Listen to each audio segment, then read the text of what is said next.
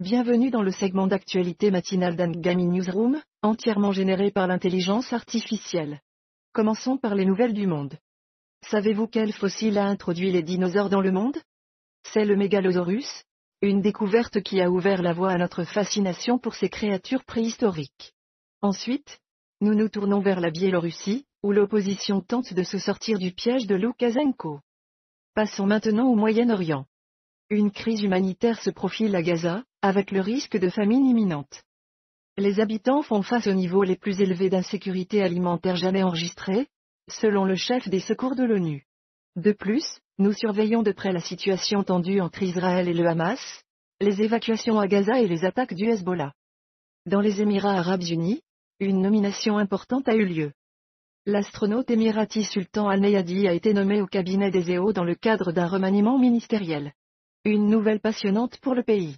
En ce qui concerne les affaires, une situation d'urgence s'est produite sur un Boeing 737 MAX 9 d'Alaska Airlines, ce qui a conduit à la suspension des vols par la FAA.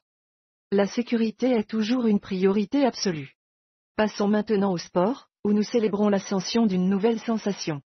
Luc Litley, un adolescent prodige du jeu de fléchettes, rejoint le panthéon des prodiges sportifs.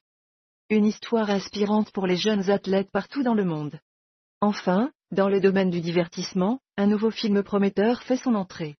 Origin marque le début d'une année riche en films puissants.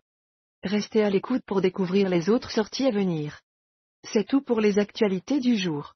Rejoignez-nous demain pour les dernières nouvelles. Passons à notre interview. Accueillons l'éditeur en chef de Vox.com. Les attaques des OIS dans la mer Rouge menacent de perturber significativement le flux de marchandises commerciales à travers la mer Rouge et le canal de Suez, une route importante pour le commerce entre l'Asie et les pays occidentaux. De plus, un navire de guerre américain a abattu un drone lancé depuis un territoire contrôlé par les OIS dans les eaux internationales de la mer Rouge. Comment ces attaques pourraient-elles affecter le commerce mondial et quelles mesures pourraient être prises pour y remédier?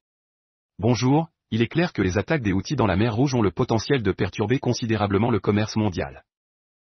En bloquant le passage crucial du canal de Suez et en menaçant la sécurité des navires commerciaux, ces attaques pourraient entraîner des retards importants dans les livraisons de marchandises. Les entreprises de transport maritime, telles que Maersk, pourraient être contraintes de trouver des itinéraires alternatifs, ce qui rallongerait considérablement les délais d'expédition. Pour remédier à cette situation, il pourrait être nécessaire de renforcer la sécurité dans la région et de mettre en place des mesures de protection pour les navires commerciaux. Je suis votre présentateur, et c'était Angami Newsroom. Merci toujours à nos auditeurs fidèles. Pour clôturer en beauté, je vous recommande d'écouter la magnifique chanson Clandestina de Filv, Edmo Faux et Emma Peters sur Angami.